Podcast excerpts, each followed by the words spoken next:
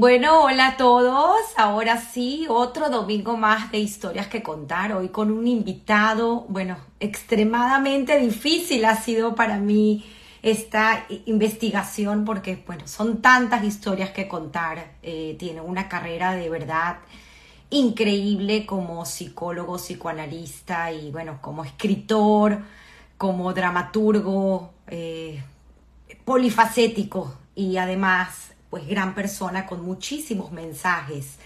Así que estoy segura que esta hora, hora y media que tendremos de conversación con él será de gran valor para los que estamos aquí hoy, escuchándolos y nutriéndonos de tantas experiencias de vida que nos regala hoy nuestro invitado. Así que bueno, como siempre digo, vamos a proceder a la invitación de Johnny.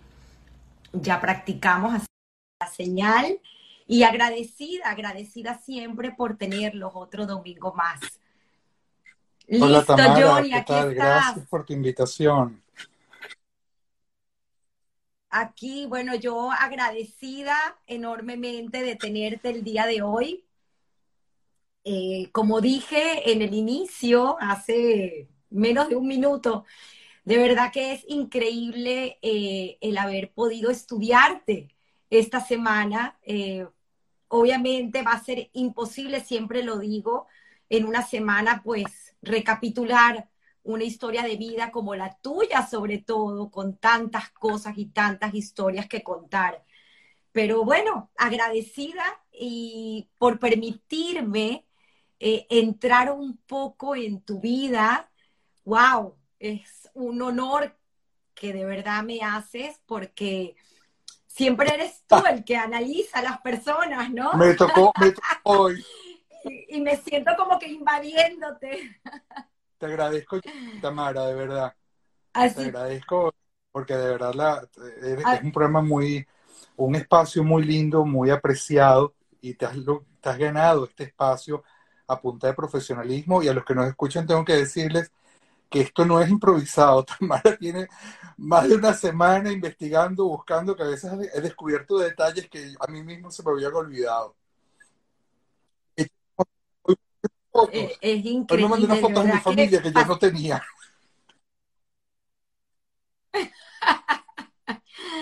Increíble, vamos a ver si las puedo mostrar, porque tienes una foto de tu padre increíble, hermosa, aparte que creo que es una manera que tú lo dijiste, y es algo que, por eso que agradezco el hecho que hayas aceptado esta invitación humildemente a este programa que puedo llamar yo, porque en realidad es algo que, que a mí me apasiona y pues creo que aprendemos tanto de estas historias, ¿no? Y pues estamos haciendo como una hemeroteca de la historia de nuestra comunidad judía en Venezuela y la verdad que es increíble saber pues de dónde venimos. Y tú lo dices en una de estas maravillosas entrevistas que tuve oportunidad de, como bien lo dices, estudiarte esta semana, donde dices que la importancia que es el saber de dónde venimos, ¿no? El honrar nuestro pasado que nos define. Y pues eh, ahí queremos comenzar contigo. No quiero yo ser la que dirige eh, el programa. Bueno, más bien, dirijo el programa, dirijo tu historia, pero tú eres el protagonista, así que queremos escucharte a ti. Y pues como bien tú lo dices, eh, vamos a, remontarnos en ese pasado tuyo para entender por qué haces tú hoy en día lo que haces. ¡Wow! Que es de todo lo que hago. no, hoy en día estoy. Ok. Vamos a hacer este viaje y te puedo ayudar un poco. Si quieres, podemos comenzar con tu padre. Dios mío, estás hablando de mi mejor amigo. Estás hablando de mi mejor amigo. qué este. Arturo Adam Gablowski. Que ese Gablowski tiene, también, una, historia. Exactamente. Papá fue mi maestro, fue mi mejor amigo, pero papá siempre diferenció algo que mucha gente se le olvida porque un, un eh, padre puede ser el mejor amigo de un hijo, pero nunca debe dejar de ser padre. Okay, un padre, este, y papá supo serlo, papá es mi maestro, papá fue mi ejemplo, eh, muchísimas cosas. Y bueno, hoy en día, cada vez que entre más viejo me pongo, más falta me hace. Qué bonita. Pero siempre lo tienes contigo. Absolutamente siempre está presente. Siempre está presente. Como dice aquel, aquel viejo dicho, que tú dices que cuando uno es adolescente uno dice, ay, qué fastidio, papá, concha, déjame tranquilo, papá. Y cuando uno ya tiene, después de cierta edad, uno dice, ¿qué, qué diría papá en este momento? Es así, pero al final el legado es lo que nos queda y pues siempre permanecen vivos en nuestros corazones. Es algo que siempre digo cuando la gente se va, creo que va algo más allá. Y pues contándonos un poco esa historia, eh, creo que él llega a Venezuela en el 46, 47 más o menos, y si quieres conocer un poco de él, ¿no? De papá estuvo en, Auschwitz y papá logra escaparse de, de, de, allá, de ahí tiene que irse para Suecia, escapando de, los rusos. Mi, mi, padre vivió gran parte de su historia en la Segunda Guerra Mundial luchando como partisano en los bosques. De hecho, papá se, se entera que la guerra había terminado un año después. Es ahí cuando logra escaparse para Suecia y de Suecia venirse para Venezuela. Y aquí Venezuela era, era un punto de, sencillamente para irse o para Estados Unidos o para Argentina. Pero este, se pone a trabajar con mis tíos, mis tíos Danzinger, que en, la hacienda de Sabana Grande tenían una pastelería y ahí conoce a otro ser mágico y maravilloso como lo fue mi madre. Y bueno, se quedó en Venezuela. Pero para, para, ir un poco más al detalle, porque creo que ahí viene un poco el origen de el Garfunkel, eh, de por qué tentativamente él llega a Venezuela, pero creo que estaba ahorrando inclusive para irse, y es cuando le llega el amor. ¿Y, por qué y a dónde quería Papá tenía dos eh, opciones. llegar? Una opción era irse con unos primos que estaban en Argentina. Esto, esto gracias a Facebook y gracias a, la tecnología he logrado, he logrado trazar esa línea y de aquí mucho me ha ayudado mis sobrinas. Este, Jackie Carol. Este, porque fíjate, particularmente Jackie que se metió conmigo a investigar el árbol genealógico, porque la, otra opción, la otra opción, y esto sí es algo que pude rastrear, era él quería irse a Los Ángeles, a California, porque allá, allá había un primo de él que se llamaba John Garfunkel, que era actor de cine, y que él había, era uno de los hijos de, de los hermanos de su papá, y había emigrado previamente a Venezuela. Y papá siempre tenía esa idea que si se me hubiera ido a San Diego, California, se hubiera ido a San Diego, California. Esa era una de las cosas que él me repetía siempre, ¿no? Pero bueno, el destino es el destino y todos de una u otra manera estamos unidos y le tocaba estar acá porque si no, no hubiera estado, si mi papá no hubiera conocido a mi mamá, yo no estaría ahorita hablando contigo, ¿no?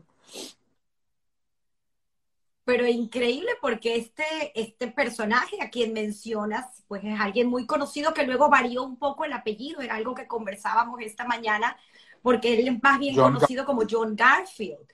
Eh, y entre sus obras está una de estas famosas conocidas como El cartero llama dos veces, correcto, por el cual Oscar de la Academia. Un Oscar. Y de una u otra manera, siempre cuando yo le decía a mi padre que quería estudiar, quería estudiar cine, quería estudiar actuación, quería, digamos, irme por el campo del arte, papá siempre me decía, mira que yo conozco eso bastante bien, por favor, estudia una profesión que te dé dinero, porque de ahí no vas a vivir. Y tenía razón tenía razón. Te cuento que hasta ahora han sido contadas con las dedos de una mano con los que he cobrado mis derechos de autor. Pero el campo del arte es así, lo que importa es la creación. El, tema económico muy pocas veces y uno lo sabe, ¿no?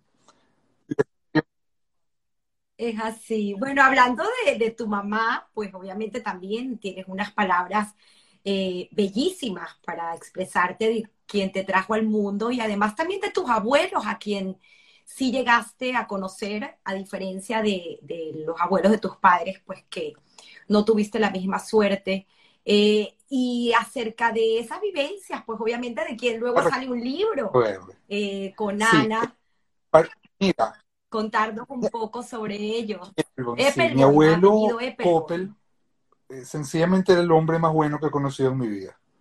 Era, era el típico abuelo, era el abuelo ¿ok? El abuelo que te sentaba en las rodillas, que te hacía cosquillas, el abuelo que te... Que, eh, mira, tengo, tengo recuerdos tan hermosos de él como de ir caminando de la mano con él en la sinagoga, eh, los cuentos que me echaba, jugando con él usaba un sombrero esos típicos de la Caracas vieja, quitarle el sombrero y ponérmelo yo, y él se reía. De verdad que era un hombre, un hombre fuera de serie. Era un hombre fuera de serie, Coppel. Y mi abuela Ana, este, sí, le dediqué un libro, una mujer realmente excepcional, una mujer eh, que ella era eso, ella era, ella era la esencia del judaísmo fundamentalmente. Era una mujer callada, muy callada, era una mujer que expresaba su amor a través de la cocina, ella era la tradición. Yo te puedo decir, después de que mis abuelos murieron, yo más nunca, más nunca he vuelto a vivir la, ese mundo, esa emoción, por ejemplo, de un ser de pesas, porque ellos lo, en mi mente de niño, y obviamente ya probablemente ahorita de adulto las cosas son diferentes, probablemente no, son diferentes, pero este, ellos supieron llenar de magia eh, todo lo que significaba la tradición. ¿Entiendes? Mi abuela a veces cuando podía, cuando le llegaban cartas de Rusia, hoy en día Ucrania, donde queda Jotín, donde ella nació, ella mostraba las cartas de los familiares. Una vez que estrenaron la película Nicolás y Alejandra, ella se emocionó mucho y le dije, pues estaba leyendo además la biografía y me acuerdo que mi abuela me dijo, es que yo vi a los Ares una vez. A mí eso nunca se me olvidó. Era una mujer que hablaba muy poco, pero cuando hablaba me contaba historias de su padre, que había sido rabino, de verdad que, que nada, obviamente cuando, cuando ella muere, este, yo estoy en Israel en ese momento haciendo una investigación sobre el Golem de Praga. Estaba a casa de unos queridos amigos allá, este, y bueno, nada, esa noche mamá me llama y me recuerdo que yo salí a caminar por Jaffa a llevarme la, esa impresión tremenda que mi abuela había muerto y esa noche es que es que arranco a escribir eh, eso estar separado de la familia en el momento en que alguien tan querido muere no es nada fácil. Y ahí es cuando es que empiezo a escribir Ana Recuerdos la Casa Verde Wow, qué historias. Me estás recordando y yo creo que contigo voy a tener que hacer eso porque si no se me va a olvidar preguntarte un montón de historias. Eh, podemos ir atrás y adelante, que me cuentes cómo llegando a esa investigación del golem de Praga, llegas a esa firma del libro de honor en la Universidad de Praga. Increíble. Además que te conté que tuvimos el programa, tuve el honor y la dicha de tener a Vivian Dembo hablando también bellísimas historias sobre su querida madre. Sí, yo tuve el honor de conocer a Susi Dembo, de hecho, este, tú sabes que una cosa es la, familia en la que tú naces y mi familia es realmente el regalo que, regalo que Dios me dio, tanto mi familia nuclear como la familia de mis hermanos son, son bendiciones para mí. Rita, Nelson. Sí, este, pero Dios me regaló también una, hermana de vida. Que es Trudy Bendayan. Y este, con Trudy, este, yo conozco a, a Susi, Susi era una, una artista fuera de serie, una mujer excepcional. Y eh, me invitó varias veces a su casa y, y Susi me empieza a llenar mi imaginación y, de conocimiento acerca de temas de Cábala y el tema del golem de Praga. Y es allí cuando yo le digo a Susi, Susi, yo me tengo que ir a, me tengo, que yo lo pienso ahorita, y yo digo, de verdad que son cosas que, que yo mismo me sorprende las la, cosas que hice en ese momento. Este, le presenté a la embajada de, de la República Checa en aquel momento el proyecto para conocer, eh, para hacer una investigación sobre el golem y el proyecto contempla, era un, proyecto muy largo y la embajada me, me dio acceso diplomático al castillo de Rodolfo II, a los laboratorios de los alquimistas, este, de verdad que fue un proceso maravilloso. Le dije, Susi, me voy. Entonces, efectivamente, pude conocer la Praga, la Praga secreta, incluso la Praga subterránea, no sé si sabes que Debajo de Praga puedes bajar seis metros bajo tierra y hay otra ciudad abajo. Están los restos de la primera Praga. Y eh, obviamente hacer eso en Praga requería que yo diera una conferencia y di la conferencia donde me invitaron a la Universidad Carolina en la Escuela de Lenguas Románicas y este, cuando salgo de allí, imagínate tú, yo, que iba a pensar nada de eso, me dicen que ellos querían que, eh, que le firmara el libro de la universidad y resulta que era el libro de honor. Este, y bueno, nada, yo lo voy a firmar y cuando lo voy a firmar, en la página, en la página de al lado está firmando el rey Juan Carlos de Borbón. Y yo voy a yo firmando acá al lado del rey Juan Carlos. Este, de verdad que esos son como regalos que te da la vida, ¿no? Este, y, y regalos como ese, de verdad que me, me pasó varias veces. Me pasó varias veces con personajes muy conocidos este que sí te conté uno, hasta cocinando, hasta cocinando tuve, tuve el honor de, conocer, bueno, varias personas así, ¿no?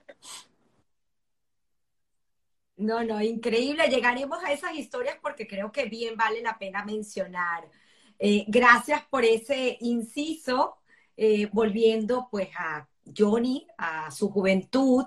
Eh, creo que también es importante para entender un poco de dónde viene esa combinación y esa curiosidad innata que tienes desde pequeño al mundo del arte, que creo que es algo también que se inculca en casa, porque me contabas eh, el arte, cómo formó parte, tu papá dibujaba, el piano, cómo se tocaba en casa, pues ese mundo y esa, esa entrada al mundo del teatro con el mago Rita, de Oz. Eh, Rita te va a decir que no sigues a hablar de ella, pero Rita tocaba piano como los dioses. O por lo menos yo la, yo la escuchaba así, ¿no? Y papá pintaba, Rita tocaba piano, mamá hacía de la cocina un arte, ¿ok? También recuerdo que leía. Y este, mi, mi primer compañero de juegos, alguien a quien amo, que es mi hermano Nelson. Este, Nelson escribe estupendo, lo que pasa es que la gente no sabe que Nelson escribe estupendo y, y ¿cómo se llama? Y tocaba guitarra. Este, aparte, imagínate, yo era un carricito de, de, ¿qué? de cinco años, entonces mi hermano me hablaba de Nietzsche. Yo qué sé qué, qué, qué.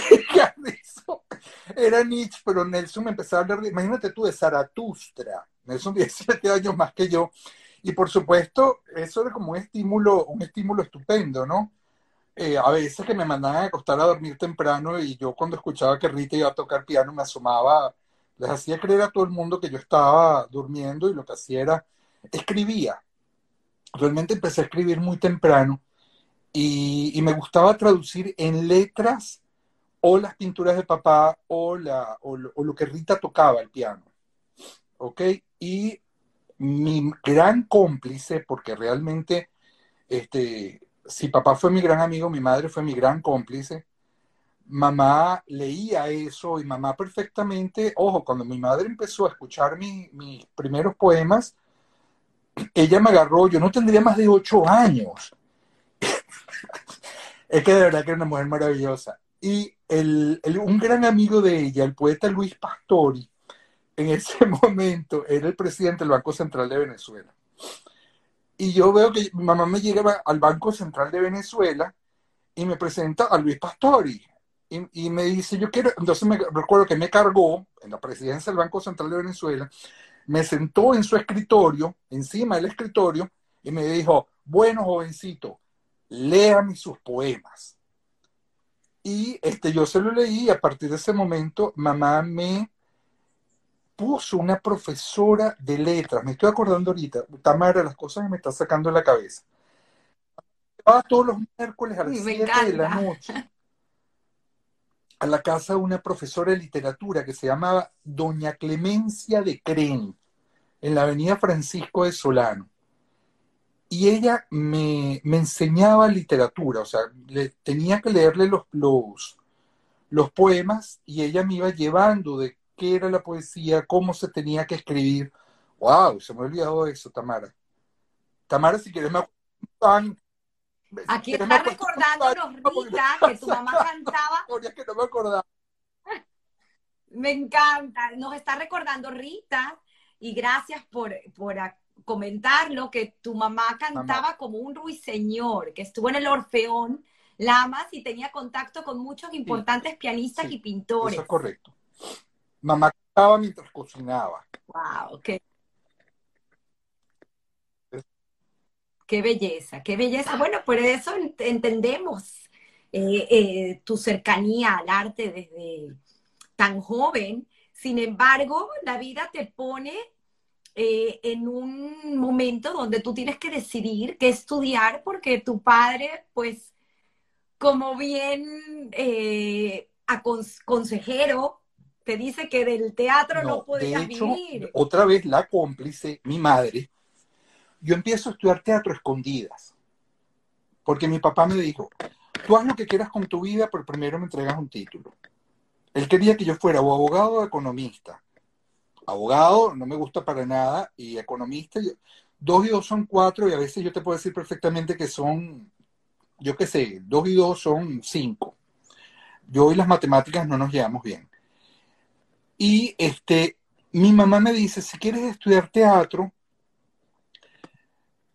vas a hacerlo, pero es un mundo bien complicado y lo vas a hacer con un amigo mío. Y el amigo de ella era nada más y nada menos que fue, fue uno de mis grandes maestros, Herman Lester, que en paz descanse un extraordinario didacta, fue el primero con el que yo empecé a estudiar dirección teatral, pero además, este, mamá me descubrió que había un grupo de teatro en la Brit. Y allí estaba Sammy Kutcher, estaba, no sé si te recuerdas, las cuatro monedas, Brenda Bryan, Nehama Baitzú, eh, Cecilia, eh, Ceci, no me acuerdo el apellido, Ceci más a matar. Bueno, había mucha gente que estaba allí y ahí empezamos a estudiar teatro con Nacho Steinberg.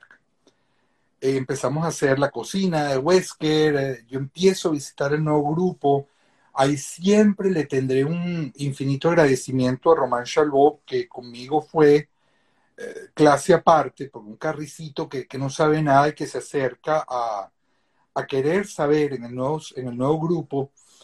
Y este, ya por esos tiempos, eh, Hebraica había sido fundada y un día me llaman Eduardo Lisoborsky, que en paz descanse, y Anabela Glillansky. Y me dicen, mire, ¿y por qué no fundamos en Hebraica el Departamento de Cultura? Y le digo, me parece maravilloso, este, ¿quién, quién está a cargo? Y Anabela me dice, tú. Yo, ¿qué te pasa? Entonces ahí, imagínate tú, con Sami Belilti y Amy Kaufman, Dios mío, wow, se me están alborotando los recuerdos. Irene Presner. Me fascina. Se fundan dos grupos. Con Irene, el grupo de teatro adulto, y, con Irene hago, espérate, era Irene, David Tubelin y Nancy Lapco, que fue la primera vez que el teatro hebraica fue las primeras, participó en las macabiadas en el primer festival de teatro de las Macabiadas. Y con Amy Kaufman y Sami Belilti creamos el, taller de teatro juvenil en hebraica. Entonces, claro, se, se abren dos líneas y este, ya luego yo empiezo el posgrado. Este, y cuando empiezo el posgrado, le, bueno, nada, quise cumplir a mi papá la promesa, o sea, eh, me retiré del teatro, no, empecé la universidad, ya, no me acuerdo, se me mezclan las fechas, Tamara. Pero le quise cumplir a mi padre, aparte la carrera de psicología en aquel momento era muy, muy complicada, muy, exigía mucho. Se estudiaba prácticamente 7 de la mañana a 11 de la noche. mi compañera de ese momento, Lili Salama, este, estudiábamos prácticamente todo el día, no había fines de semana y ya cuando, cuando termino el posgrado, entonces es cuando bueno, ya ahí se empiezo, ya ahí se empiezo el, teatro formalmente, porque bueno, ya, ya me había graduado y había cumplido el compromiso que había adquirido con mi padre. Eh, es fascinante ese, ese mundo y ese paralelismo que hay en tu vida constantemente entre esta carrera que tú finalmente decides estudiar, que es la psicología, y también pues cómo te vas enamorando de ella y, este posgrado que creo que podemos profundizar un poco más porque también representa parte importante de lo que tú haces hoy en día, eh, que es acerca de esta psicología clínica y pues obviamente todo lo que eso influye en ti. Eh, me parece también fascinante el hecho de que cuando tú terminas el posgrado, eh, eh, tú también haces, pues, y el motivo, me gustaría también que lo compartas con el público, por el cual haces esta especialización en ayudar a tanta gente y por ese niño rebelde, ¿no? Que siempre decía que no me digan que no se puede. Eso creo que vale la pena resaltarlo. Y tu experiencia personal, ¿por qué no? Eh, en el colegio, donde pasas del Moral y Luces al Rambam y haces por un tiempo pequeño, no sé cuánto, eh, formas parte del grupo de psicólogos del colegio. Eh, yo me fui a Moral y Luces muy temprano, me fui muy temprano, tenía nueve años. Eh, bueno, imagínate tú, ahí, no era Johnny Gabló, que ahí era el hermano menor de Rita y Nelson.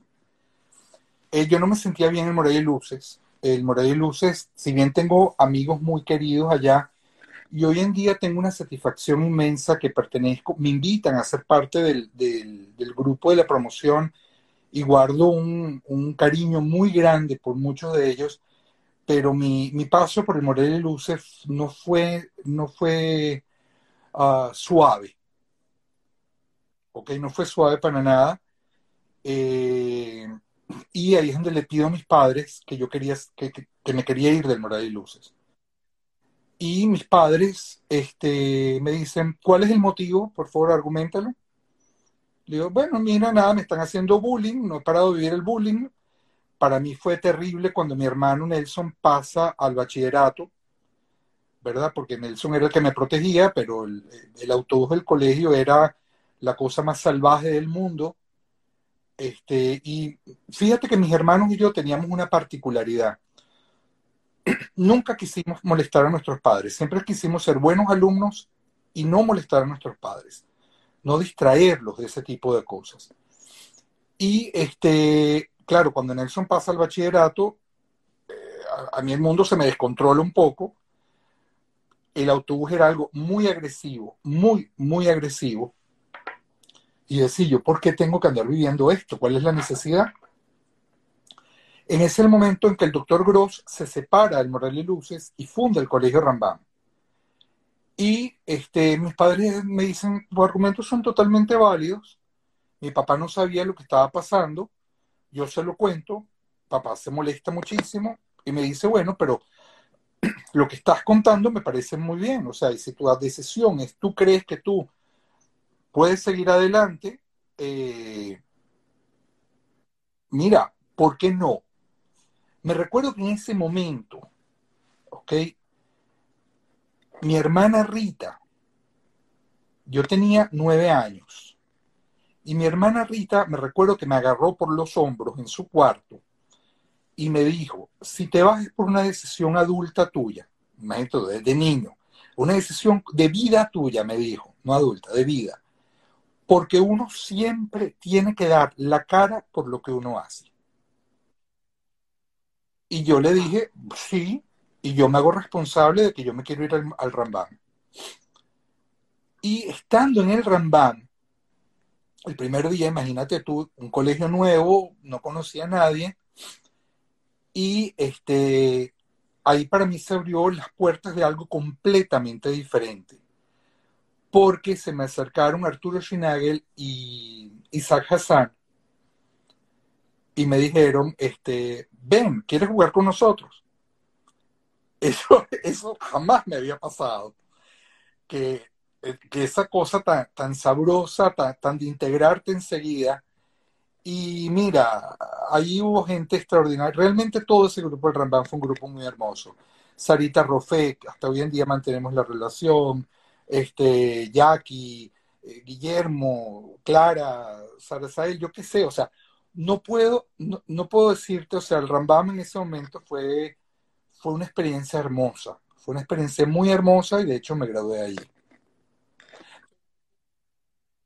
Qué bonito, gracias por compartir esas historias, porque al final como bien tú lo sabes mejor que yo, estas pequeñas situaciones que nos pasan eh, en nuestra temprana edad, pues al final nos terminan definiendo, ¿no? Y, y, hablamos en este programa todo el tiempo de principios y valores y cómo estas personas, además de nuestros padres, en este caso tu hermana, pues te dio también un consejo de vida, ¿no? Eh, que al final te determina. Gracias, hasta se me enchinó la piel con tu historia. Es fascinante, repito, y eh, todavía quiero que me cuentes por qué decides entonces eh, especializarte en el tema de adicciones y de... Sí, yo creo que eh, en, la vida, yo, yo creo en el destino y creo en, en hay cosas que uno, tiene, uno viene a cumplir una misión de vida. Este, papá, entre, papá tenía cuatro libros que él consideraba obligatorios y siempre los estaba leyendo, que eran los diálogos de Platón, Don Quijote, las obras completas de Freud, Don Quijote y Lobsang Rampa, que tenía su colección completa. Y papá siempre me, me, llevaba a conocer el método socrático, el método de cómo argumentar, el método yo propongo y me decía que esa era la manera como yo tenía que aproximarme a hacer las cosas en mi vida. Y en ese momento yo quería formarme, yo había visto cómo mi hermano había perdido mucho tiempo en la Universidad Central de Venezuela eh, por la, todos los problemas que hubo en la época de Caldera. Y yo decidí este, que yo no quería perder tiempo, que yo me quería graduar muy pronto y este, decidí estudiar varias, o sea, estudiar y hacer experiencias clínicas muy pronto. En ese momento, cerca de la casa de mis padres, estaba una comunidad terapéutica que se llamaba FAJO, Fundación de Ayuda a los Jóvenes, que era muy conocida en ese momento y que trataba con jóvenes farmacodependientes. Yo tendría 18 años, me recuerdo que me fui a pie, toqué la puerta y me abrió el doctor Pedro Delgado, de quien hasta el sol de hoy trabajo con él. Y él me dice, sí, jovencito, ¿qué quiere? Y yo le digo, bueno, mira, estudio psicología, estoy en segundo año de psicología, pero me interesa es aprender. Y me, Pedro se me queda mirando y me dice, adelante. Y me coloca a trabajar con un ser humano muy especial, que es una psicóloga muy querida, una gran psicóloga, que es Sarita Kramer. Y Sarita agarre y me dice, bueno, ven, vamos a trabajar juntos. Y Sarita me, lleva a dar mis primeros pasos en tratamiento con, de, con, farmacodependientes y de, la mano de Pedro. Y me llama la atención que fuera del mundo de Fajo, la gente siempre decía, estás perdiendo el tiempo porque los adictos no se curan. Y esa cuestión de no puedes siempre me ha chocado siempre me ha molestado tremendamente. Entonces yo decía, mira, eh, no, no se curan o no sabes llevar el tratamiento.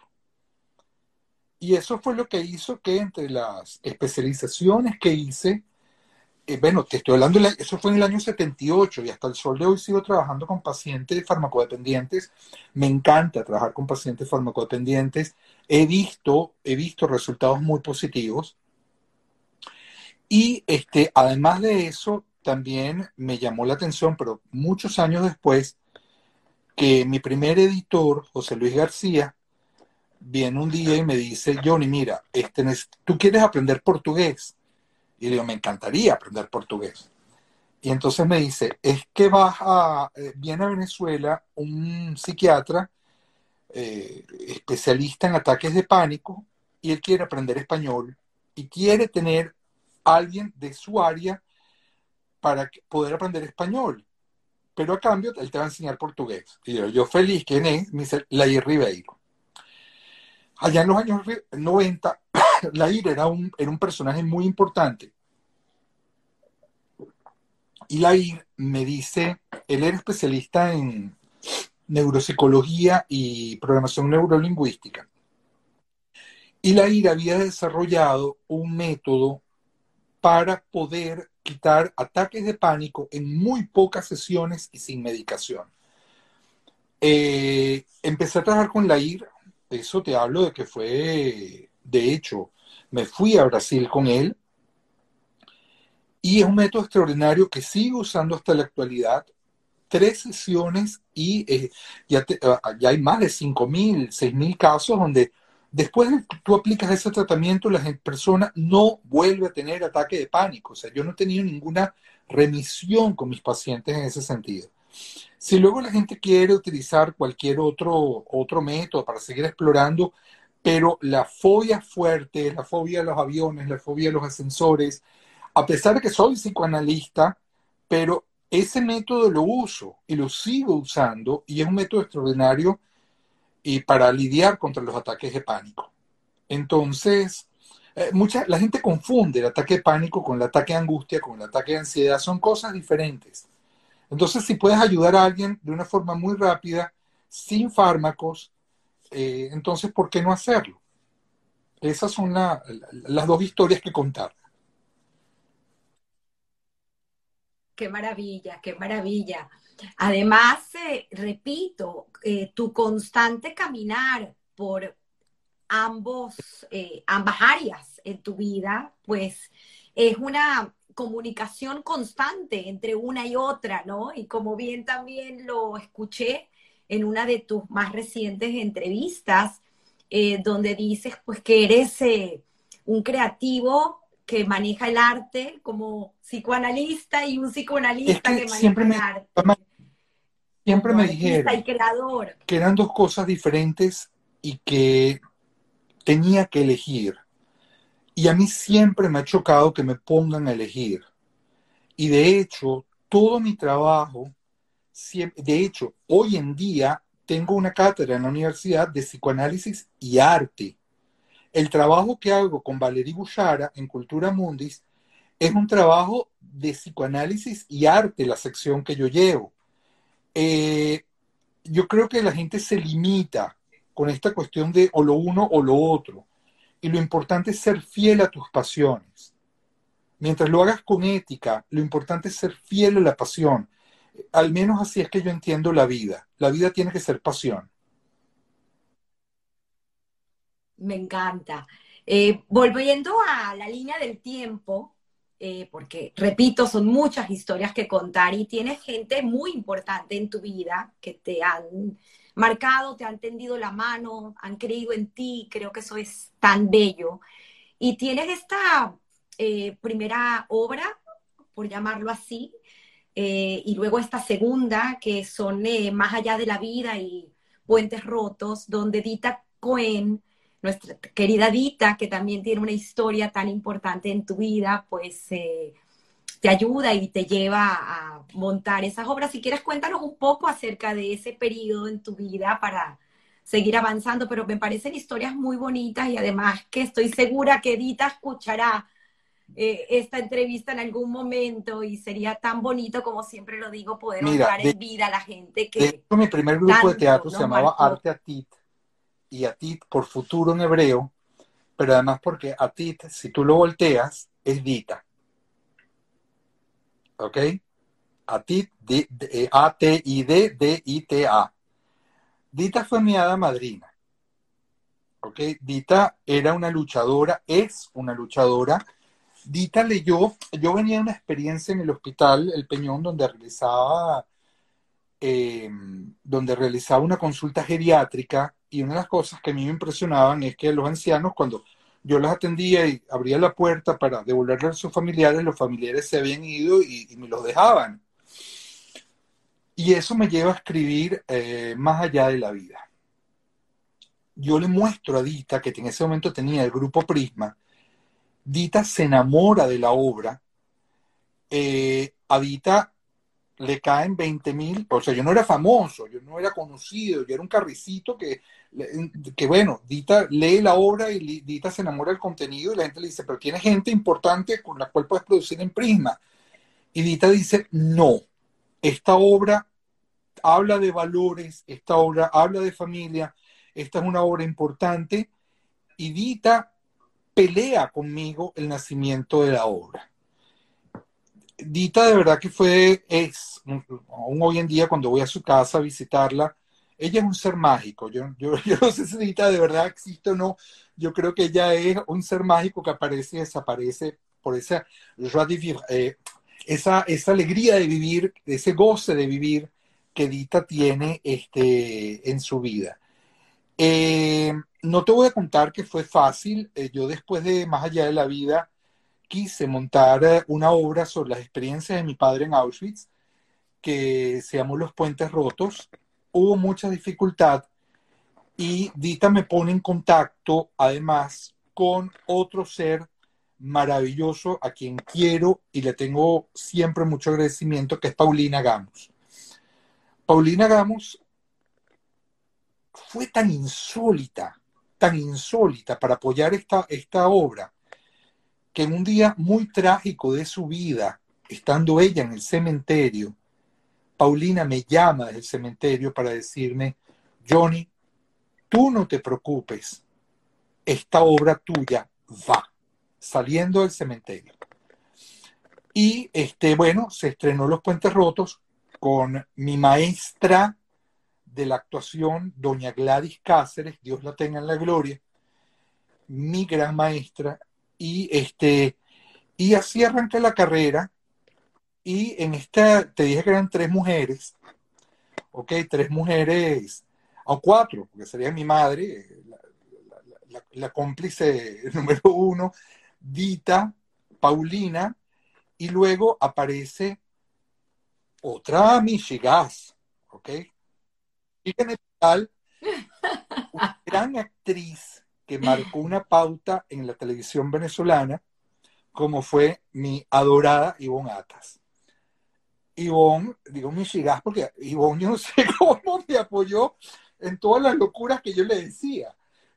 Yo decía, Ivo, quiero hacer esto, dale, Johnny, vamos a hacerlo. Pero Ivo, dale, vamos a hacerlo. Entonces, sí, sí, de verdad que yo digo que siempre fueron como ángeles que fueron apareciendo y que de verdad que les agradezco profundamente. Pero sí, esas las cuatro mosqueteras, eh. mi mamá Dita, Paulina y Ivonne, de verdad que Qué belleza. Bueno, a Paulina y a, nuestra querida Ivonne, yo siempre la recordaré. Ivonne, si estás aquí, de verdad, gracias por escucharnos como la villana de las telenovelas. Nadie, nadie como Ivonne. nadie como Ivonne, pero gracias nuevamente por compartir esas pequeñas anécdotas de tu vida. Siguiendo la cronología del tiempo, eh, ahí pues eh, unos ¿Perdón? Ivonne, gracias, Ivonne, me encanta, gracias. Eh, con esta eh, cronología del tiempo, pues viene este periplo en tu vida de estos viajes, que como bien lo dije antes, cuando conversaba contigo fuera de cámara, eh, estas experiencias de vida que al final nos marcan, ¿no? Nos siguen marcando nuestro camino y quiénes somos. Y si quieres, puedes contarnos una breve historia de lo que representaron esos viajes para ti. Ya hablaste de tu experiencia en Praga, pero sigue eh, Madrid, eh, sigue Suecia y sigue Noruega. Y en el interín, pues, estas, eh, estos sucesos que también pasan en tu vida, como el fallecimiento de tu madre, que hacen que regreses a Venezuela y estoy juntando muchas cosas, pero estoy segura que te vas a recordar para hablar de estas eh, situaciones. Eh, este, esta obra de teatro que luego sale, que gracias por compartir conmigo ese, eh, esa pequeña entrevista donde habla un poco de cómo surge el escribir esta obra tuya acerca de la tragedia de Vargas, ¿no? la última sesión, algo pues obviamente que demuestra en todo tiempo esa sensibilidad humana. Me pongo emotiva porque recuerdo aquellas palabras tuyas y de verdad es increíble porque creo que nunca podemos perder eh, esa sensibilidad y quienes somos para poder eh, denunciar de cierta manera con las herramientas que tenemos cada quien desde lo que puede hacer eh, estas situaciones, ¿no? Que nos acompeten. Así que agradecida y bueno, si puedes compartir entonces con nosotros esas historias y también por qué te vas oh, a Suecia. Te explico. es un poquito complicado. Estando trabajando en Rey Luces como psicólogo, un día me llama César Bolívar y me dice, eh, Johnny, ¿qué estás haciendo? Le digo, bueno, estoy aquí de psicólogo en el colegio. Me dice, eh, José Ignacio Cabrujas está buscando un escritor para trabajar con él. José Ignacio Cabrujas. Eso me puso en jaque porque estaba en el colegio, pero espérate, no todos los días a uno lo llama José Ignacio Cabrujas para escribir con él. Y este, me toca una vez más tomar la, otra vez la decisión, si me quedo en el colegio o continúo. Y yo dije, mira, esto es, una, es, un regalo que me está dando la vida y, y me voy a trabajar con José Ignacio. Y bueno, fue mucho tiempo trabajando en la televisión, Marte Televisión. Eh, hicimos muchas películas, hicimos muchas telenovelas. Eh, conocí gente muy querida. De hecho, sé que tienes un comentario que decir en este momento sobre Marisela Berti. Si quieres, aprovecha, pues creo que es importante. Eh, gracias por, eh, por, eso, pero sí, te mencionaba que me llegó justamente ayer y me pidieron, y tú como bien lo dices, que si podemos ayudar a alguien, siempre hay que hacerlo.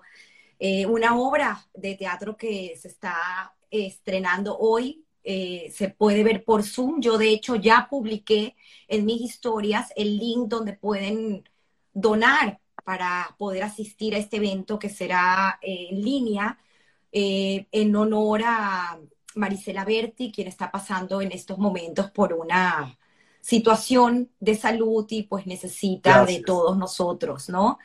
Y la obra se llama Cuba Libre y pueden adquirir sus entradas, repito, donando lo que puedan para poder asistir. Es a las 4 de la tarde hoy.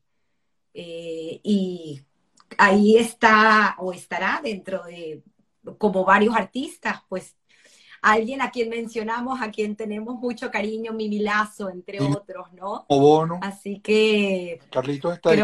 Carlitos está ahí, Carlitos ¿Perdón? Carlitos Bono no está ahí, pero sé que tenemos una historia con Carlitos y Carlitos verá, pues, eh, después esta entrevista. Creo que Carlitos fue uno de los culpables para que tú llegaras a Hebraica. Es absolutamente culpable que yo regrese a Hebraica, pero esa es otra historia. Este, bueno, mira, es importante esto que estás diciendo. Cuando uno puede ayudar, cuando uno puede hacer una mitzvah, especialmente por la salud y la vida de alguien, este, hay que hacer ese espacio. Marisela fue una mujer que aportó mucho al teatro y al, al cine, en la televisión venezolana. Bueno, te contaba, estaba entonces con José Ignacio en aquel momento, este, una obra, habíamos pasado por un periodo terrible que es la llegada del SIDA a Venezuela. Era todo ese momento que no se sabía este, qué era eso, era como el COVID hoy en día. Y este, yo escribo una obra que se llamaba Habitante, el fin de los tiempos. Es, con esa obra me invitan a hacerla en Off-Broadway. Y estando allá, este, bueno, pasan cosas, conozco gente maravillosa, pero es un periodo en que yo me quedo en, tengo la oportunidad de ir al Actor Studio, tengo la oportunidad de estar en Miami, de hecho viajo a Miami muchas veces, y este, me pongo a estudiar sobre la obra de Ibsen, sobre la obra de Henrik Ibsen. Cuando regreso a Venezuela para continuar con, con con una novela en aquel momento que se llamaba La Loba Herida, que la escribía con José Simón Escalone y Xiomara Moreno. Nos empiezan a pedir películas a televisión, me, dan otro proyecto, comienza a hacer una cosa realmente una vorágine porque Marta había firmado un convenio con, Warner Brothers. Y Tamara, yo siempre he tenido alma de campesino. Yo digo que hay algo que es mejor que ir a terapia, que es hacer jardinería ¿ok? Y mis helechos siempre han sido mi mejor terapeuta. Pero eso nadie nos está escuchando, pues lo estoy haciendo mal la propaganda de mi profesión. Y un día yo llego a mi casa, te hablo de que nosotros abríamos martes a las 6 de la mañana y a veces eran las 4 de la madrugada que yo llegaba a mi casa, ¿ok? Ahí está Laureano Márquez que te puede, te puede, es testigo de esto, porque juntos hicimos una, una película para televisión que se llamaba Atentado al, al Papa, y eso era eh, escribiendo, entregándole a Laureano, y Laureano grabando, o sea, fue un periodo muy, muy loco. Y un día yo llego a mi casa y veo que todas mis plantas están muertas. Y cuando yo las veo, fue tal el impacto que yo dije, así estoy yo por dentro. Y este, me recuerdo que tenía un globo terráqueo y le hice así, le dije, donde caiga mi dedo, para allí me voy. Necesitaba cortar con todo, necesitaba romper con todo. Y este, cayó en Estocolmo. Y dije, bueno, ¿a quién conozco yo en Estocolmo? Y recuerdo que allá tenía una gran amiga, un amigo, tenía alguna gente conocida, y los llamo y me dicen, vente, vente ya. Me acuerdo que llamé a, mis padres en ese momento y les dije, ok, los llamo para despedirme porque mañana me voy. Y dice, ¿a dónde te vas a Estocolmo? Mi mamá pegó el grito en el cielo, mi papá me dijo, recuerda ir a que fue donde él vivió cuando estaba en Suecia. y me acuerdo que agarré una mochila, una mochila y metí sencillamente lo que cabía en una mochila, compré el pasaje y me fui.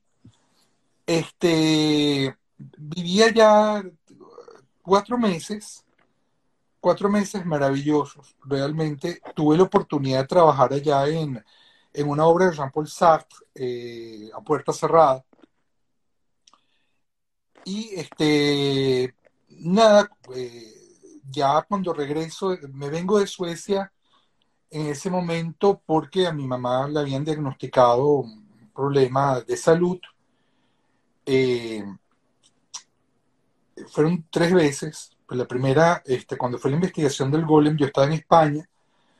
Y la segunda remisión, yo me quería quedar viviendo ya en Estocolmo, pero este, no iba a dejar a mi mamá sola. Y ahí es cuando me vuelvo a regresar a Venezuela. Y posteriormente, este, esto que te contaba de Ibsen, eh, hacemos una propuesta antes de Statoil, la, petrolera noruega, con el grupo Artatit, y ganamos la propuesta. Y eh, Artatit monta Hedda Gabler.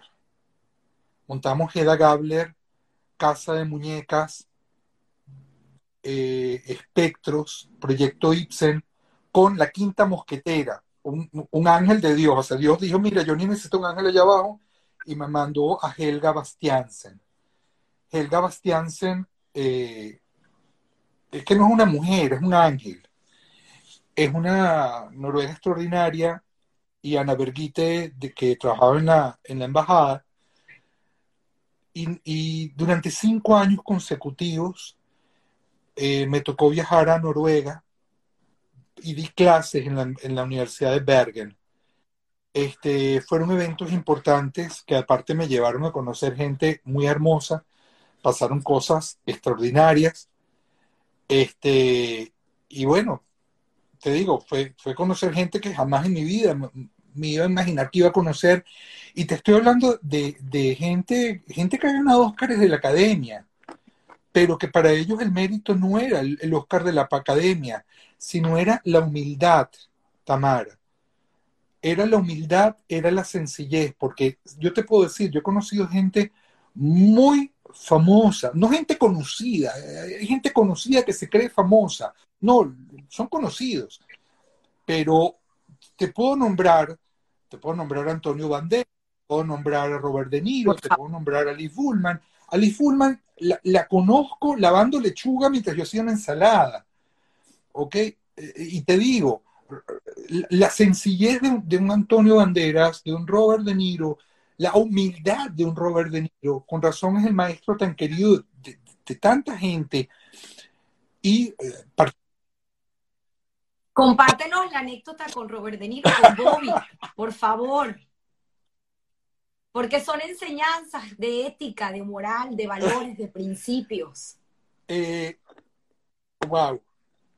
Eso fue en el Actor Studio. Eso fue cuando se presentó Habitante en Nueva York. Y ya para ese entonces yo había ganado con una película un reconocimiento en, en Estados Unidos. Y cuando estamos allá, yo jamás me imaginé que Habitante iba a tener éxito allá. Alguien me dice, ¿y tú por qué no, no haces Habitante para cine? Y yo le digo, bueno, mira, para mí sería un honor, aunque mi, experiencia en cine no, no, me quedan muchas ganas de repetirla. Entonces me dicen, ¿quién es tu elenco ideal? Y yo digo, mira, Habitante siempre, en todos los, sitios que se ha hecho, no me preguntes por qué la hace gente joven, pero mi, elenco ideal es que la hagan dos actores maduros. Y entonces me dicen, ¿y para ti quién es? Si pudiera soñar, ¿quién? Y le digo, Robert De Niro. Entonces me dice, él está por aquí en este momento dando, dando clases, porque no le das la obra a él. Este, el hecho es que le dejé la obra, le, entregué la obra, y al cabo de un tiempo, este, recibo en, el hotel donde yo me quedaba una carta. Y cuando me dice, para Johnny, con todo cariño, de Bobby. Y yo decía, no, no, no, no a Bobby lo llaman Bobby la gente que lo conoce, los amigos de ellos. No, no soy amigo de ellos, un perfecto extraño, ¿no? Este, ¿quién iba a ser yo para, para ese señor? Y de repente abro el sobre y me dice, Johnny, me encantaría leer tu obra, pero me da miedo, porque si el día de mañana yo no puedo hacerla y tú ves que yo estoy en un proyecto similar, yo no quiero que tú pienses que yo me copié de ti. Si algo tenemos que tener por delante es nuestra ética profesional. Espero que algún día podamos encontrarnos. A mí esa carta de Robert De Niro me, me, me sacudió me sacudió porque fue una lección de ética y además porque ya yo había pasado por esa situación múltiples veces que yo le había dejado como buen principiante mi obra mucha gente que me decían, qué maravilla, qué bien escribes, qué joya, y cuando veía el sobre nunca lo habían abierto. Nunca lo habían abierto. Y, si alguien yo tengo que recordar de, de sus lecciones, porque es un maestro, fue, fue Robert De Niro. Gracias por compartir. Creo que, la gente lo puede decir, pero lo mismo Antonio Banderas, o sea, mi recuerdo de él es una, es una persona profundamente humilde. ¿Entiendes? Y yo creo que esa es la belleza. Lee Fullman, o sea, o sea, yo creo que la, belleza es que el, el, no, no debes permitir que el ego se te infle porque vamos a estar claros, la vida se encarga de desinflarte tan rápido para recordarte que solamente estamos aquí para apoyarnos unos a los otros y hacernos crecer. O sea, Cultura Mundis nace de qué? Cultura Mundis nace en plena pandemia y que Valerie me dice, Johnny, vamos a hacer algo donde la gente pueda compartir y crecer a través de la cultura. Y le digo, Valerie, vamos a hacerlo. Valerie Bushara. Valerie Bushara, para que, nos escuchen. Sí, Valerie Bushara es la, creadora conmigo de Cultura Mundi, la plataforma que hoy en día manejamos. Y Valerie este, un día me lo dice, Johnny, vamos a hacerlo porque en, situaciones como esta la gente necesita compartir y crecer. Y yo le digo, Valerie, estamos, estamos en sintonía y ese es la, el único sentido. Pues. Y así nace Cultura Mundi. una plataforma brillante, eh, además que tuve la oportunidad, como te dije esta semana, de navegar por ella y pues la recomiendo ampliamente, por favor, es un must el día de hoy. Y aparte es algo muy amigable porque aunque no estemos físicamente, eh, hoy en día se nos permite conectarnos a través de la nube, y tener la oportunidad de, wow, de poder recibir tantas cosas que o verlas desde otro, con otro es que ese es el objetivo cultura mundi es lo que Valer y yo siempre, siempre hemos tenido en mente, ¿no? O sea, esa posibilidad de crecer espiritualmente, humanamente a través de la cultura y, y bueno, es lo, es lo lindo este proyecto que, que manejamos hoy en día. Maravilloso y además tu obra prima, podría decir, ¿no? es algo que llevas en el corazón, me encanta, gracias. Eh, me encantaría también mencionar eh, acerca de, bueno, tu faceta como escritor. Eh, también tuviste esta obra, Abriendo Telón, Abriendo el Telón en 2020. Si quieres nos puedes mencionar un poco sobre ella para luego hablar sobre tu última obra de Hombre al desnudo con cuchillo o Pollock, que más estuve leyendo un poco acerca de este personaje. Mira, este, abriendo el telón es una es un es un regalo que me hace la Universidad Metropolitana, donde soy profesor desde hace ya 15 años. Este, tengo el honor de, pertenecer a la Universidad Metropolitana y este, sucede que eh, descubrimos que habían varias obras de, varias tesis doctorales sobre mi obra, o tesis de grado, o estudios que se han hecho sobre mi obra, y eh, se toma la decisión con el profesor Alfredo Rodríguez de, me, dice, Johnny, tienes todos estos trabajos en distintas universidades del mundo, Universidad de Polonia, en Bogotá, en Brasil, y eso está disperso, ¿por qué no hacer una compilación de tu trabajo?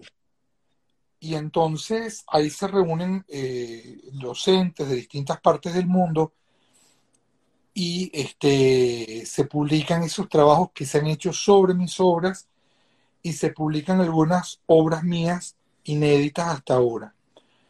Eh, eso fue realmente, para mí fue un, un honor porque ver que gente tan importante ha dedicado su, su tiempo a poder estudiar mi, mi, mi, trabajo literario, de verdad que para mí fue un honor muy grande. Eh, y lo otro que me preguntas, eh, espero que no sea mi último, sino mi más reciente libro, este, Pollock, Desnudo con Cuchillo.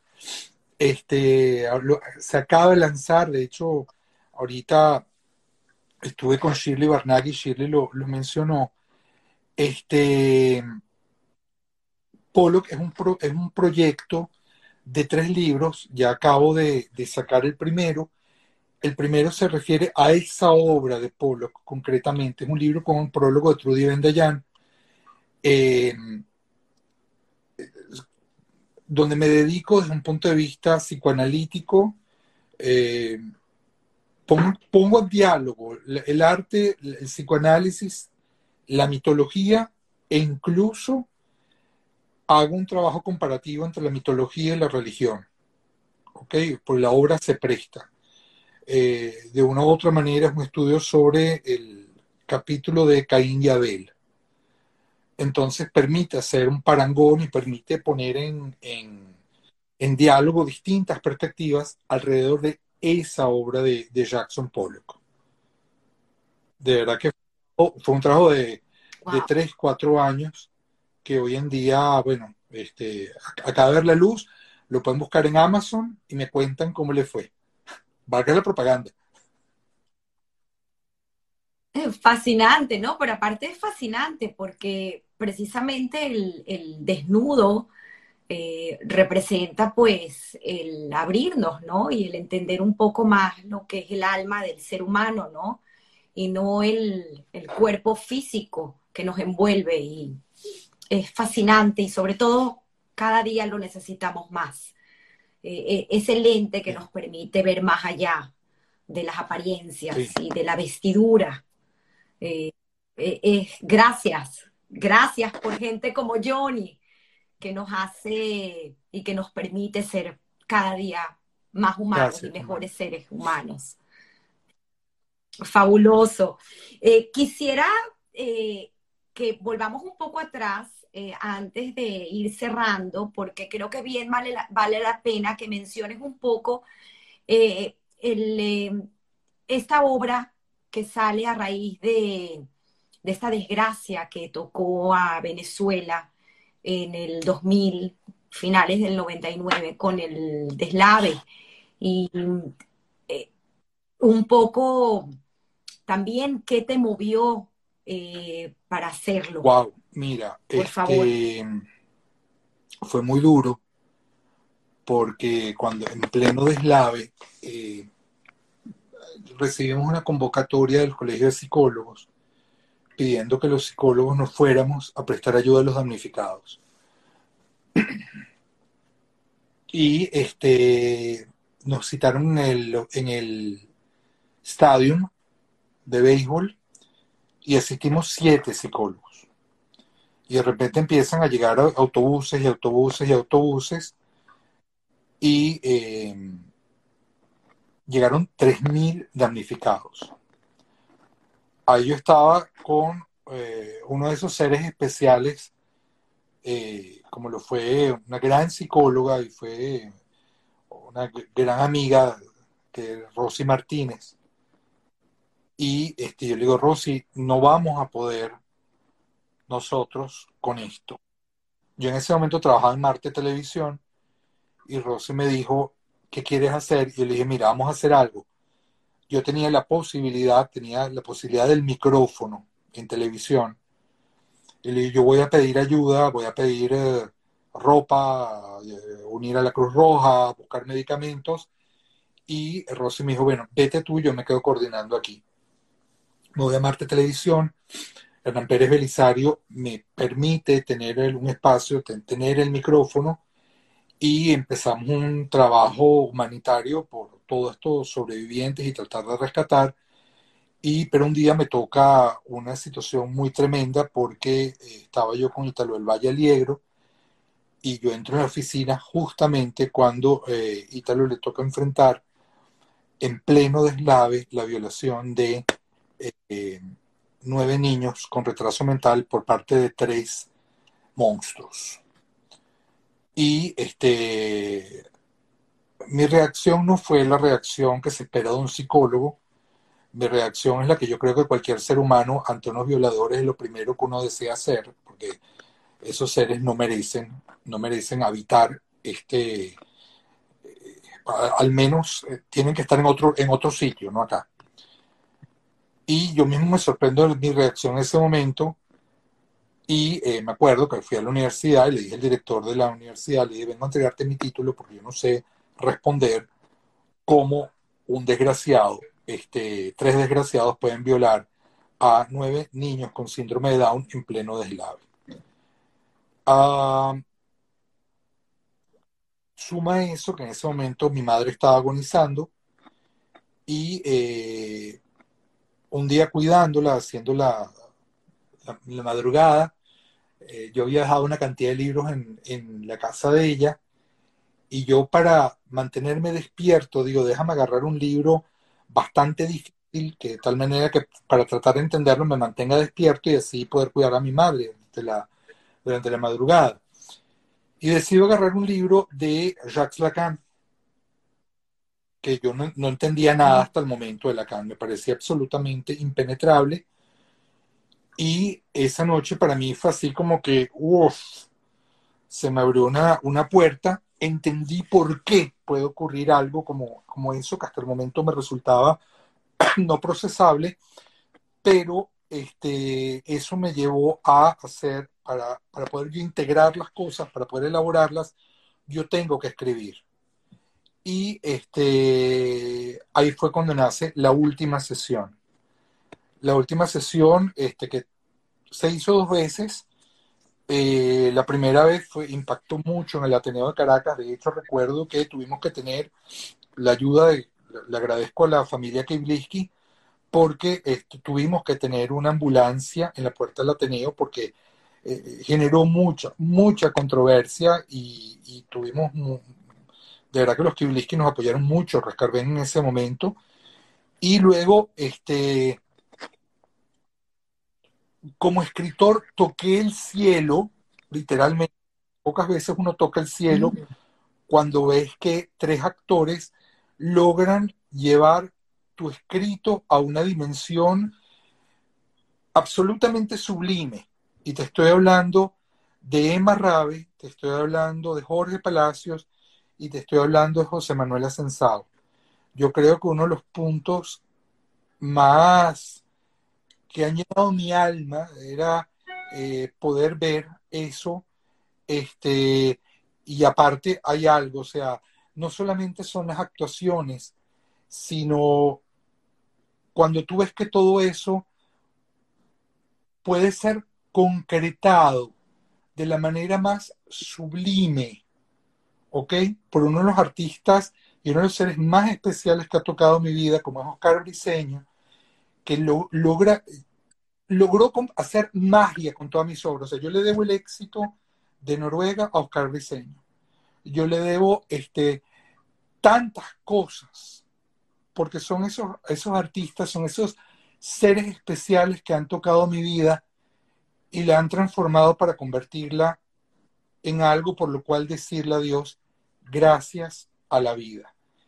Este, fíjate que luego, después de todo eso, la vuelta hebraica, por ejemplo, en la vuelta hebraica, hacer teatro allá con, el, con un grupo que estaba, donde me recibe Morela Biagini, donde estaba Nancy, Emma, eh, Jax, o sea, gente, gente con las cuales nuevamente empezamos a trabajar y donde se empieza a generar una química tan especial, donde me reconcilio con Isaac Chocron, ¿ok? Porque mi, relación con Isaac fue muy conflictiva y el poder hacer con alegría, con, con Eti, este, obras como Yerma de Lorca, las obras de, de y el apoyo de una hebraica mágica y donde ahí está otra vez eh, los seres de luz de mi vida. Está Oscar convirtiendo todo eso en magia, eh, Morela realizándolo. De verdad que, que es por lo que puedo decirte, por toda esta gente maravillosa, Tamara, gracias a la vida. Soy un hombre muy afortunado y le agradezco a Dios todos los días este, estar vivo. Eh, la vida es una bendición, hay que saberla aprovechar. Eh, varias veces me ha asomado al otro lado, ¿ok? Y este, te puedo decir solamente algo. Si yo estoy hoy en día acá, es por tres cosas. Por amor, por fe y por pasión. Si no existen esos tres factores, amor, fe y pasión, no hay vida. Y eso es lo que... Me encanta, wow. Qué, qué palabras tan extraordinarias eh, me llegan al alma y estoy segura que la audiencia que nos ha escuchado y la que nos escuchará también les llegará al alma. Fue muy profundo. Gracias. Además, eh, no quiero terminar sin que antes me cuentes esta eh, dirección musical de una canción que no conocía yo, que era de tu autoría junto con Carolina eh, de la Bat Mitzvah. Justamente hace unas tres semanas me tocó asistir aquí en Miami a la Bat Mitzvah organizada por eh, la Witzo y escuché la canción en inglés y alguien en mi mesa decía, esa canción la cantamos nosotros en español. Y yo decía, bueno, probablemente fue que del inglés la hicieron en español y pues no es así. Cuéntanos, por favor, esa historia y luego pues ya iremos wrapping up con la pregunta final que siempre hago. lo que pasa que yo siempre he procurado, siempre he procurado, y ahí con mis concuñados, lo siento por ellos, ser el tío favorito de mi sobrino. ¿Ok? Pues cada uno de ellos es, es especial para mí. Pero imagínate tú que mi, primera sobrina, ¿ok? Mi amada Carol, este, tenía bat mitzvah. ¿ok? Y me dice, tío, ¿por qué no? no me acuerdo cómo era la situación, que había que escribir un, himno este, que le habían solicitado y qué mejor regalo que eh, sentarme con ella a escribirlo, pero yo les, pero, ah, pero fue eso, le dije, vamos a hacerlo, pero yo no voy a escribir el himno para el bar mitzvah, para el bat mitzvah. Si lo voy a hacer es contigo. Porque Carol es, de una esas, de una de esas artistas natas, absolutamente natas. De hecho, a Carol no, no solamente le dediqué el, el himno del bat mitzvah, que ojo, ojo, la autoría no es mía sola, es con Carolina.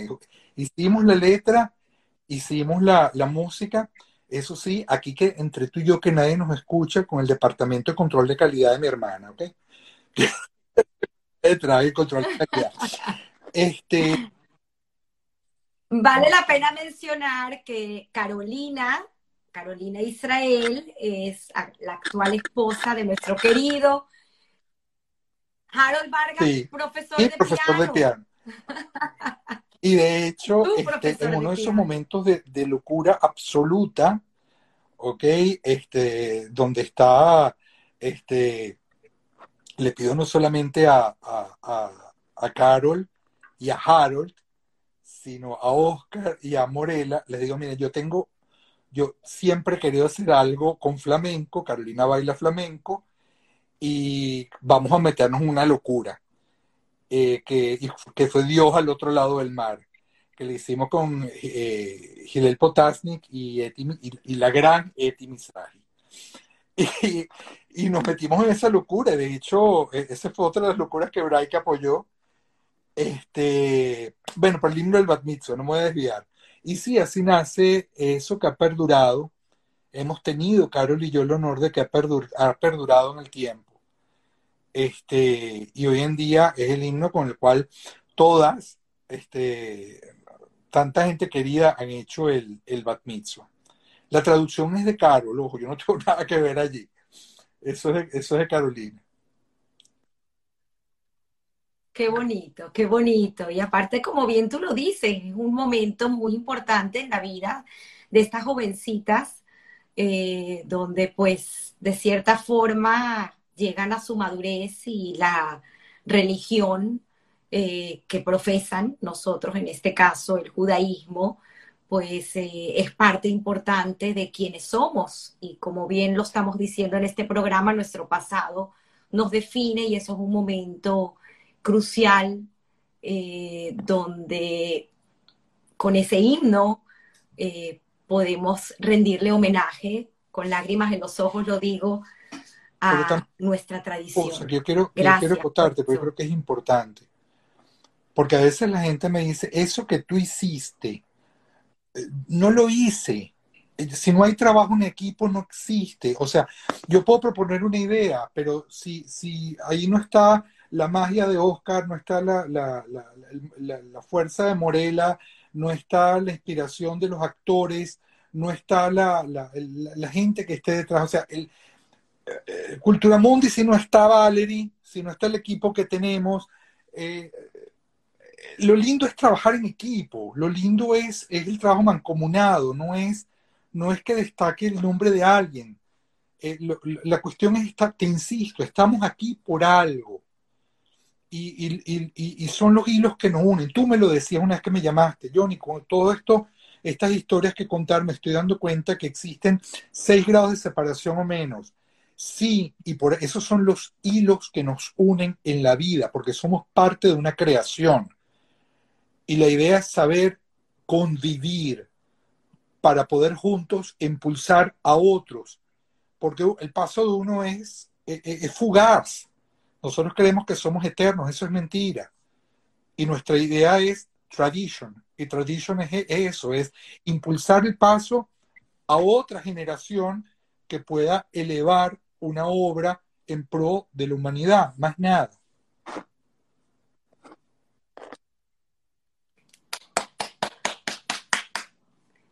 Me encanta. Mi última pregunta el día de hoy, espero que sea la última porque sé que no paro con la curiosidad que tengo de conocer más sobre mis invitados y hoy tener la fortuna de tenerte a ti. eh, acerca de trabajo suerte. Aparte me das pie para hacerte esa pregunta. Em, como bien lo digo siempre, una de las personas que me motiva a mí y me impulsa a seguir en lo que hago y buscando fuentes de información es Guy Ross, eh, quien tiene hoy en día uno, uno de sus podcasts es How I Build This. Y él al final de su programa hace esta pregunta a sus invitados acerca de lo que ha sido en su vida o en su éxito. Yo lo traslado a, a la vida del, del invitado. El tema de trabajo o suerte. Quisiera saber para ti, Johnny, qué ha representado en tu vida o si lo quieres ponderar, trabajo, suerte. Trabajo y fe. No creo que sea una cuestión de suerte. Yo trabajo mucho. Tamar, créeme que yo trabajo mucho. Este, hoy en día mi consulta privada, Cultura Mundis, eh, son mi, y aparte de eso, está mi hogar, y mi hogar es mi prioridad, como dice mi padre, my house is my kingdom. Y, todo esto lo hago por mi hogar, que amo. Amo absolutamente mi vida hogareña. Eh, trabajo y fe. Si no hay fe, no hay trabajo, no hay por qué luchar, eh, no, hay, no hay un por qué vivir. Yo estoy vivo por fe, absolutamente.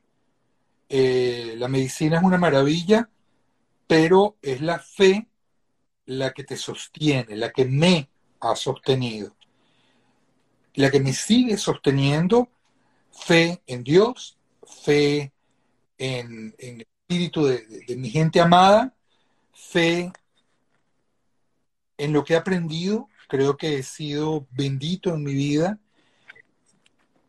creo que tengo, y siempre lo he dicho, la, obligación, y por eso doy clases, de, entregarle a, la generación que me sigue eh, lo que he aprendido en la vida y devolver a la vida todo lo que los grandes maestros que he tenido me han dado. Creo que, que las experiencias uno no se las debe guardar para uno, no tiene que entregarlas. Y todo eso se hace con trabajo porque las cosas no llegan solas o sea, si, los seres maravillosos que han llegado a mi vida han llegado, han sido porque eh, me he esforzado. Aunque de niño me pasaban cosas maravillosas, este, como decir, cada vez que yo decía quiero comprarme un libro y a mí no me gustaba pedir, nunca me ha gustado pedir dinero prestado, ni dinero a mis padres, nada de eso. Me recuerdo que yo decía, Rita tenía una biblioteca y yo quería siempre leerme los libros que Rita tenía ahí, pero me decían, esos son libros para adultos. Entonces yo agarraba y cuando Rita hacía para el, para el colegio, yo me los leía escondidas, pero quería leer más. Entonces decía, conchale, pero quiero comprarme tal libro. Y me iba y de repente en el jardín me conseguía el dinero en el piso que costaba ese libro. Y me iba a las novedades, me recuerdo, y me lo compraba. Este, pero todo eso llega por, por eh, suerte. No, no. Para mí la, yo traduzco la palabra suerte por fe. Wow, me encanta, de verdad. Cada vez me sorprendo de las respuestas y creo que todas son válidas porque al final son el resultado de nuestra experiencia de vida. Tenemos mucho Johnny más. Eh, por ahí me preguntaron qué sigue después de esta trilogía de Pollock que estás haciendo y qué, más ah, viene de Johnny. Yo sé quién te preguntó eso. Yo te pregunto eso, me, me lo puedo imaginar perfectamente empieza con V y, sigue con B. Este, mira, el segundo tomo se llama Circuncisión, que es el que estoy escribiendo, que es ah. una obra de Pollock de su periodo medio, y la tercera se llama eh, Lo Profundo, que es la, la ya está esbozada. Yo espero, con el favor de Dios, no sé cuánto me va a tardar, yo me imagino que un año o dos, pero poder eh, publicar eh, si Dios me lo permite, en dos años este, eh, circuncisión y, luego iría a lo profundo. Me encanta. Tamara, gracias. Gracias, Johnny.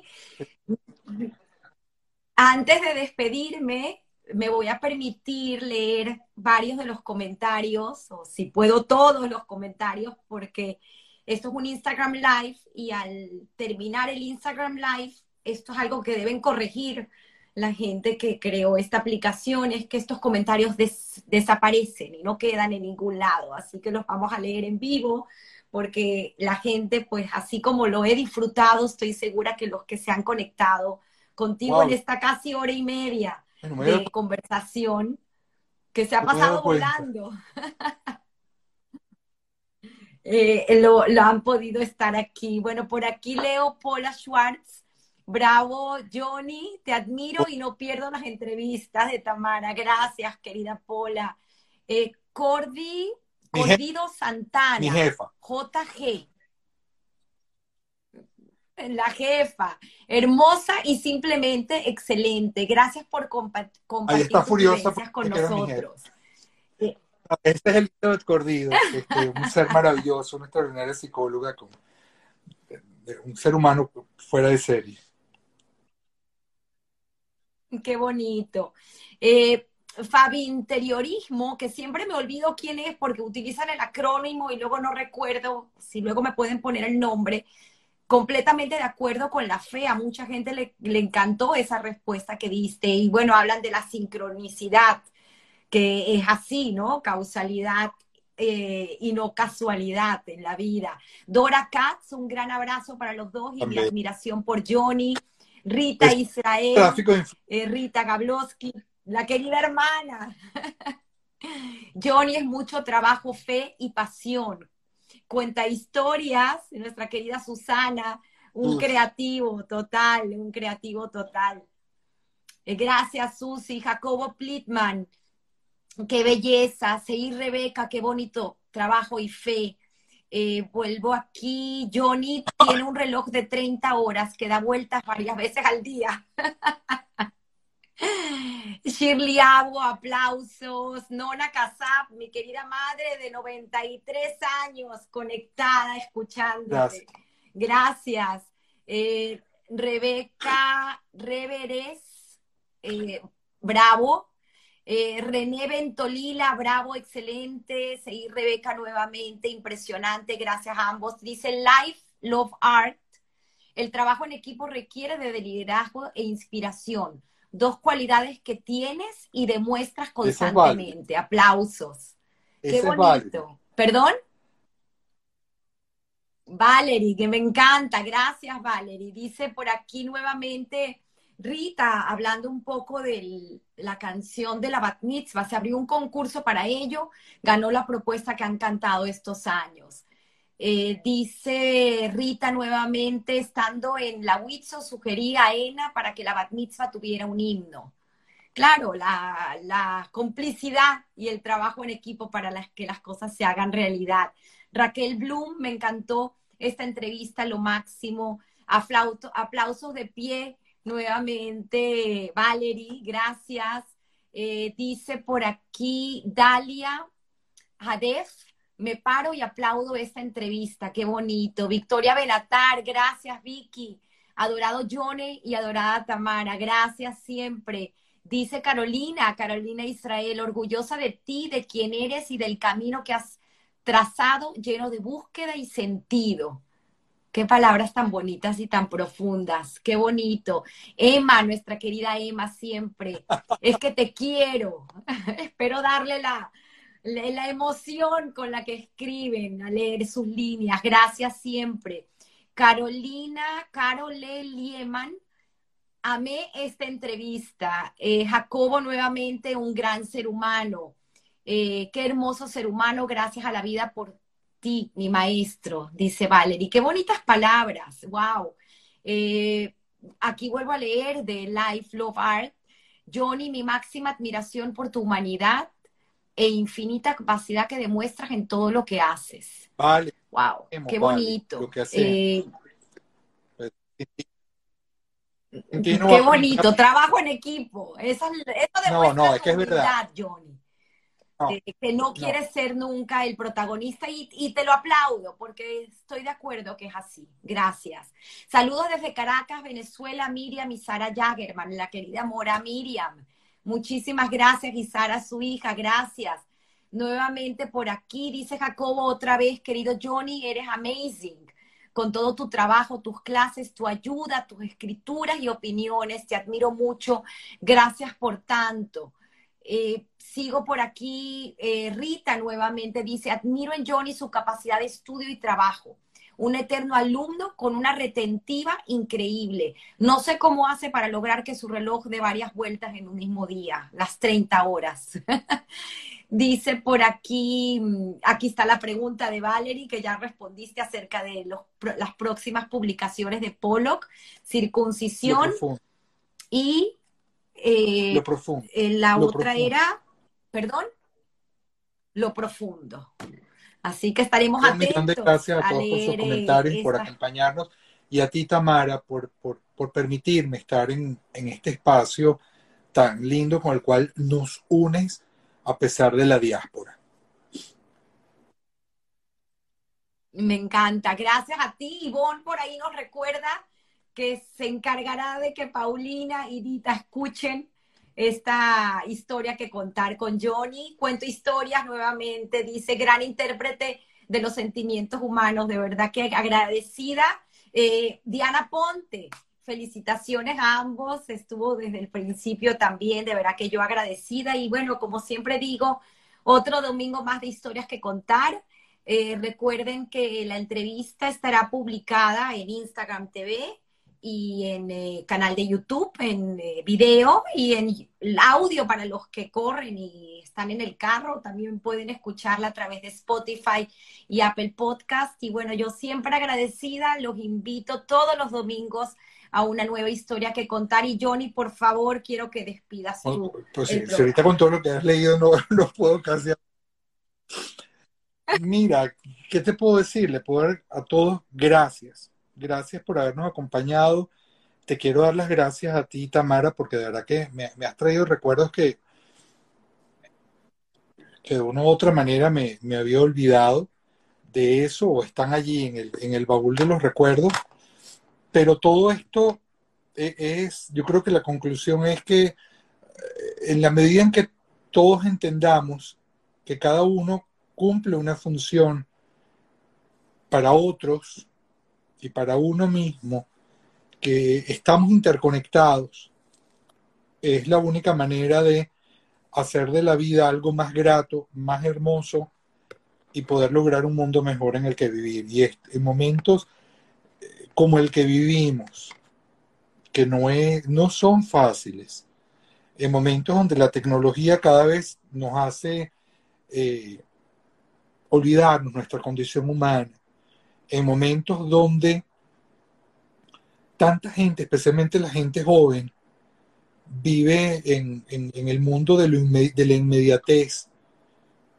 Creo que nosotros tenemos, al menos mi generación o la precedente, mostrar la importancia de cosas que tienen que darnos solidez y que se mantienen en el tiempo.